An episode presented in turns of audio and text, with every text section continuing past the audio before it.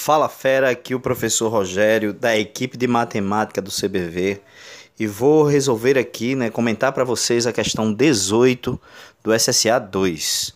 A questão se trata de uma, uma composição de sólidos geométricos, onde tem um cubo de aresta 2 e seis pirâmides de aresta de, da base 2, né, uma base quadrada, e altura 3.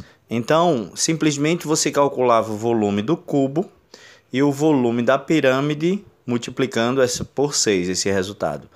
O volume do cubo dá 8 e o volume da pirâmide dá 24. Das pirâmides dá 24.